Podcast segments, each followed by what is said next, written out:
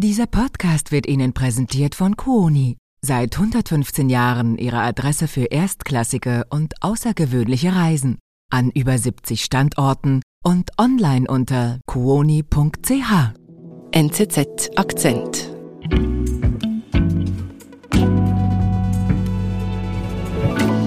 Hallo Jonas. Hoi Antonia. Letzten Sonntag hat der israelische Ministerpräsident Benjamin Netanyahu ein TV-Interview gegeben und sich dabei sehr siegessicher gegeben. So I think we're, we're doing the right thing. And now, let me tell you one other thing. We're going to win this thing. Ja, genau. Also Netanyahu spricht hier eigentlich davon, dass der Sieg in Reichweite sei. Victory is within reach. It has to be understood. Und wenige Tage zuvor hat er sein Sicherheitsteam und die Armee einberufen und ihnen aufgetragen, einen kombinierten Plan zu erarbeiten, wie man die Hamas in Rafah zerschlagen könne und gleichzeitig die palästinensische Zivilbevölkerung evakuieren könne. Mhm. Also der nächste Schritt zu einem Sieg von Netanyahu ist dann Rafah. Das ist offensichtlich seine Überzeugung. Rafah, diese Stadt im Süden, ist bisher von Bodenkämpfen weitgehend verschont geblieben. Aber wenn jetzt wirklich eine Bodenoffensive auf Rafah beginnen sollte, dann könnte dieser Krieg eine neue Dimension annehmen. Nach über vier Monaten Gazakrieg sind alle Augen auf Rafah gerichtet. Warum die Stadt im Süden des Gazastreifens so wichtig geworden ist im Krieg, erklärt Auslandredaktor Jonas Roth. Ich bin Antonia Moser. Jonas, was meinst du mit einer neuen Dimension in diesem Krieg? Dazu muss man vielleicht einen Blick darauf werfen, wie Rafah heute aussieht. Also das ist eine Kleinstadt ganz im Süden des Gazastreifens, eigentlich direkt an der ägyptischen Grenze. Mhm. Und vor dem Krieg lebten da etwa 300.000 Menschen. Nach dem 7. Oktober mit dem Kriegsbeginn hat die israelische Armee dann für immer größere Teile des Gazastreifens Evakuierungsbefehle ausgerufen und hat die Bodenoffensive auch immer weiter ausgeweitet. Mhm. Das heißt, Leute, die ganz im Norden in Gaza-Stadt gewohnt haben, die sind dann zuerst in den zentralen Gazastreifen geflüchtet, dann nach Khan Yunis und als Khan Yunis angegriffen wurde, gingen sie weiter südlich nach Rafah. Und das ist jetzt eigentlich die Endstation, weil von da geht es nicht mehr weiter. Mhm. Und das hat dazu geführt, dass jetzt bis zu 1,5 Millionen Menschen sich in Rafah drängen, fünfmal mehr als vorher und rund drei Viertel der gesamten Bevölkerung des Gazastreifens. Aber also wie geht das, so viele Leute in einer Stadt, die ja wahrscheinlich nicht darauf ausgerichtet ist? Es geht eigentlich nicht. Hm. Also die Stadt ist völlig überfüllt und natürlich reichen die bestehenden Gebäude da kaum aus, um all die Leute aufzunehmen und deshalb sind da riesige Zeltstädte entstanden. Also soweit das Auge reicht, sieht man da Verschläge aus Holz und Plastikplanen, wo Familien drin wohnen. Es gibt viel zu wenig Wasser. Viele Orte sind überflutet mit Abwasser. Die hygienischen Zustände sind extrem schlecht. Ähm, Krankheiten breiten sich aus deshalb und auch die Versorgung mit Essen, wie wir wissen, ist im Gazastreifen extrem prekär. Also mhm. in gewissen Teilen des Gazastreifens droht eine Hungersnot. Und ja, in Rafah ist diese Flüchtlingsproblematik eigentlich im Kleinen extrem dramatisch zu beobachten. Und dort, eben wo so viele Flüchtlinge, auch Zivilisten sind, will Israel nun angreifen? Ja, also dazu muss man sagen, dass nicht nur Hunderttausende Zivilisten in Rafah sind, sondern auch die Hamas. Es ist wohl die letzte Stadt, wo diese Hamas-Herrschaft noch intakt ist, wo mhm. Hamas-Polizei auf der Straße unterwegs ist, wo sich auch zahlreiche Hamas-Kämpfer verschanzen, wo es auch Hamas-Tunnels gibt. Und Netanyahu bezeichnet Rafah eigentlich als die letzte Bastion der Hamas, wo okay. sich nach wie vor vier Bataillone der Terrororganisation verschanzen würden. Wohl gibt es da auch die obersten Hamas-Führer, die sich dort verstecken. Und ja, Israel hat sich zum expliziten Ziel gesetzt, die Hamas als Organisation zu zerschlagen. Und so ist für Israel das ein wichtiges Ziel in ihrem Krieg gegen die Hamas. Wir sind gleich zurück. So klingen Ferien für die Ohren. Im Podcast The Journey Nehmen Sie die Profis der Kuoni Specialists mit auf große Entdeckungsreise um die Welt. Von Arktis-Expedition über Kanufahrt im Nil bis zum unvergesslichen Roadtrip. Lassen Sie sich inspirieren von Reisen, die die Seele berühren. Jetzt reinhören. Überall dort, wo es Podcasts gibt.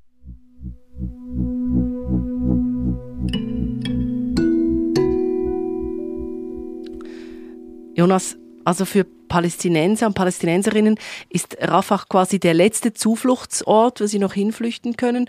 Und für Israel aber ist es die letzte Hamas-Bastion, die genau deshalb bekämpft werden muss. Ja, genau. Also all das kommt jetzt in Rafah zusammen. Was auch noch dazu kommt, sind die israelischen Geiseln, die am 7. Oktober in den Gazastreifen verschleppt wurden. Mhm. Die israelische Armee geht davon aus, dass wahrscheinlich viele von diesen Geiseln mittlerweile in Rafah sind. Ja. Und aus diesem Grund haben wir diese Woche gesehen, dass die Armee auch schon eine erste Operation in Rafah unternommen hat. Die sind in der Nacht von Sonntag auf Montag sind sie heimlich nach Rafah eingedrungen in der Nacht. So heimlich wie das geht bei einer militärischen Operation, also in gepanzerten Fahrzeugen, aber halt im Dunkeln der Nacht mhm. und möglichst so, dass es ein Überraschungsangriff war. Mhm. Sie hatten im Visier ein Haus, wo sie wussten, dass im zweiten Stock zwei israelische Geiseln festgehalten werden. Sie haben dann dieses Gebäude gestürmt. Währenddessen hat die israelische Luftwaffe äh, aus der Luft unterstützt und weitere Ziele rund um dieses Gebäude beschossen. Und in diesem Feuergefecht konnten dann tatsächlich die Geiseln befreit werden. Die wurden dann zu den gepanzerten Fahrzeugen gebracht und anschließend ausgeflogen und in Israel in ein Spital gebracht. Also das waren jetzt aber zwei Geiseln, die befreit wurden. Genau, es sind zwei Geiseln von insgesamt über 130, die immer noch im Gazastreifen vermutet werden. Und von diesen 130 sind wohl 30 bereits tot, davon geht die israelische Armee aus. Andere sind aber noch am Leben und eben, wie wir gesehen haben, dürften gewisse von denen noch in, in Rafah sein. Mhm.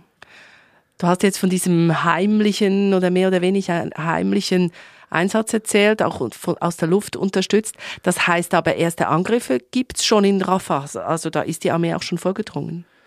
Ja, also soweit wir wissen, war das jetzt eine einzelne Operation, die wirklich gezielt auf diese zwei Geiseln fokussiert war. Mhm. Ich kann nicht sagen, ob das jetzt schon der Auftakt zur großen Offensive war, die angekündigt wurde. Mhm was man sagen muss, es gibt eigentlich seit Kriegsbeginn immer wieder Luftangriffe auf Rafah, wo gewisse Ziele beschossen werden. Jetzt allein bei dieser Operation in der Nacht auf Montag, da hat die Luftwaffe massiv unterstützt mhm. und dabei sind laut palästinensischen Angaben mindestens 67 Menschen getötet worden, darunter auch Frauen und Kinder. Also wirklich sicher ist es in Rafah jetzt auch nicht? Nein, also eigentlich ist es nirgendwo wirklich sicher im Gazastreifen. Aber die Leute fürchten halt, dass jetzt wirklich eine große Offensive losgeht, so wie wir sie in Gaza, so wie wir sie in Khan Yunis gesehen haben, mhm. mit Panzern und Artillerie und so weiter.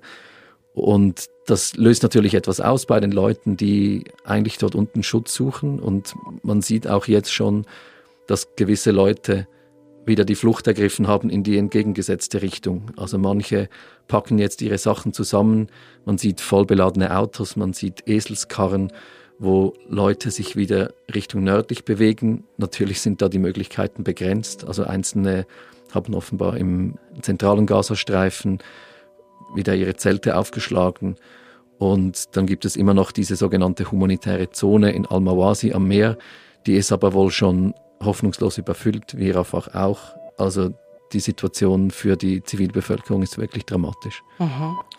Aber was soll denn mit den Menschen geschehen, also mit diesen 1,5 Millionen Menschen in Rafah, wenn es nirgendwo mehr Platz gibt? Ja, also das ist wahnsinnig schwierig. Wie Netanyahu angekündigt hat, wird jetzt ein Plan ausgearbeitet, wie man diese Leute evakuieren kann. Weiß man, wie der aussieht? Das weiß man nicht. In diesem Interview hat Netanyahu auch gesagt, ja, es gäbe im Norden genügend Gebiete, wo diese Leute Schutz fänden. Ich bin da skeptisch. Also einerseits gibt es in weiten Teilen des Gazastreifens immer noch aktive Kämpfe. Viele Orte im Norden sind so zerstört, dass man wohl kaum dort leben kann. Und was auch noch dazu kommt, ist der Faktor der Blindgänger. Also da wird überall Munition rumliegen, die nicht explodiert ist, was natürlich auch eine Gefahr darstellt für Leute, die dann wieder in den Norden gehen würden. Es mhm. klingt aber irgendwie nach einer einem unmöglichen Unterfangen. Also einerseits die Hamas total bekämpfen, dann die Zivilbevölkerung schützen und evakuieren, klingt wirklich schwierig. Ja, also ich glaube, Israel steht hier vor einem Dilemma wegen dieser Zivilisten, aber auch wegen der Hamas, wo jetzt einfach irgendwie alles zusammenkommt. Jemand hat Rafah mal als einen Dampfkochtopf beschrieben. Okay. Und ich glaube, das trifft eigentlich zu. Und deshalb wäre so eine Offensive auf Rafah wohl auch eine neue Dimension dieses Krieges. Mhm. Und gerade deshalb ist auch der internationale Druck auf Israel massiv angestiegen, weil diese Ankündigung einer Offensive natürlich für extreme Besorgnis gesorgt hat. Und zum Beispiel hat der, ein Sprecher des Weißen Hauses hat von einem möglichen Desaster gesprochen, wenn okay. eine solche Offensive ohne gute Planung durchgeführt würde und hat gesagt, wir sehen bis jetzt keine Anzeichen dafür, dass eine ernsthafte Planung stattgefunden hat. Dann hat sich der UNO-Generalsekretär Antonio Guterres geäußert und gesagt, eine solche Offensive würde einen humanitären Albtraum, der bereits besteht, mhm. noch einmal exponentiell verschlimmern. Okay. Und auch Ägypten ist sehr besorgt, dass ja südlich vom Gazastreifen liegt und eigentlich schon lange befürchtet, dass Israel plant, die palästinensische Zivilbevölkerung auf den Sinai zu vertreiben. Da hat es jetzt Berichte gegeben, dass Ägypten im Falle einer solchen Operation erwägt, das Friedensabkommen mit Israel auszusetzen. Okay. Das wurde dann schon wieder dementiert, aber dass es diese Berichte überhaupt gibt, zeigt, dass da wirklich sehr viel Nervosität vorhanden ist. Mhm. Was ist denn deine Einschätzung? Kommt es da zu einem großen Angriff, also bei so vielen Schwierigkeiten und auch so viel Druck? Ich weiß es nicht.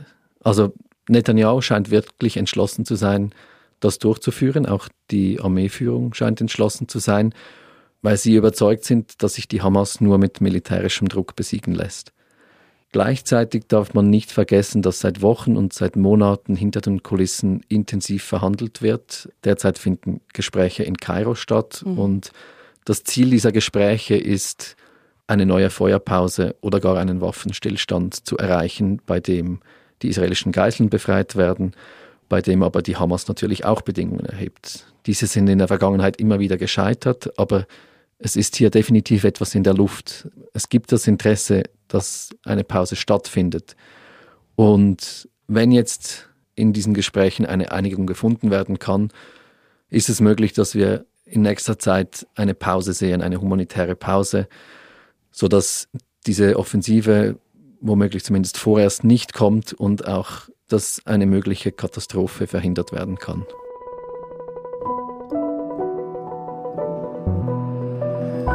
Jonas, danke, dass du da im Studio warst. Danke dir.